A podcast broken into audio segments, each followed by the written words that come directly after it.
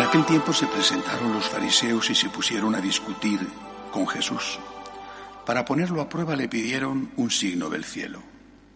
Jesús dio un profundo suspiro y dijo, ¿por qué esta generación reclama un signo? Os aseguro que no se le dará un signo a esta generación. Los dejó, se embarcó de nuevo y se fue a la otra orilla. Palabra del Señor. Gloria a ti, Señor Jesús. Jesús está cansado de que le pidamos, en este caso, de que le pidan signos, de que le pidan milagros.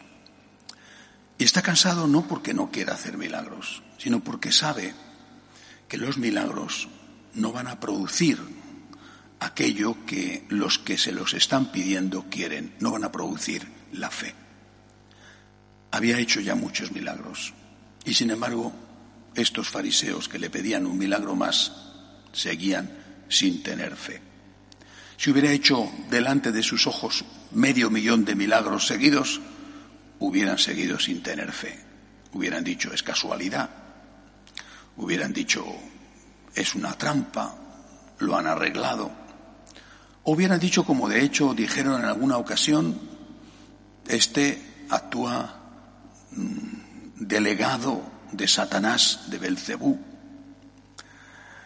El Señor nos enseña que el milagro no produce la fe, sino que la fe precede al milagro.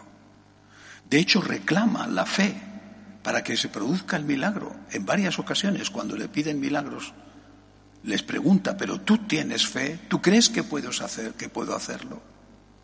En la primera lectura de hoy hemos escuchado un texto de la carta del apóstol Santiago donde habla precisamente de esto. Si tú titubeas, no te darán lo que pides, porque si tú titubeas es que no tienes suficiente fe. La fe precede al milagro. ¿Qué es lo que hace entonces el milagro? El milagro confirma nuestra fe y el milagro tiene que producir un fruto y es el fruto del agradecimiento. Gracias Señor, porque he acudido a ti, he acudido a ti necesitado, pero he acudido a ti con fe. He acudido a ti con fe en tu poder y he acudido con fe en tu amor. Tú puedes y tú me amas. Tú puedes y tú quieres. Y si tú puedes, Señor, porque creo en eso. Si tú quieres, Señor, porque creo en eso, entonces tú, Señor, te ruego que hagas el milagro. Yo creo en tu poder y creo en tu amor. Te suplico, Señor, te pido, Señor, que hagas el milagro. Pero si no lo haces, mi fe no se va a poner en crisis. Si no lo haces, no voy a dudar de ti, ni de tu poder ni de tu amor. Yo creo en ti, creo en tu poder y creo en tu amor. Te suplico el milagro, pero eso no es una condición para la fe. Y si lo haces, Señor, tendré todavía más motivos de agradecimiento. En realidad, el único milagro que fue imprescindible para la fe, el único, fue el milagro de la resurrección. A partir de ahí, no necesitamos más milagros. Cristo resucitó. Ese es el gran milagro.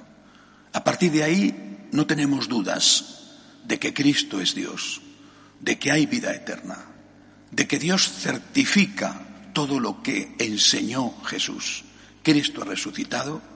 Los testigos que lo vieron, que le escucharon, que le tocaron, esos testigos dieron la vida por certificar que era verdad ese es el gran milagro y a partir de ahí todo lo demás son favores que pedimos porque tenemos fe en que el Señor nos ama y en que el Señor puede darnos esos favores. Que nuestra vida sea un continuo agradecimiento por todos los milagros que el Señor ya ha hecho con nosotros y entre nosotros. No le pidamos más milagros para tener fe, porque aunque hiciera muchos delante de nuestros ojos, si no tenemos fe, no la tendríamos tampoco. Que así sea.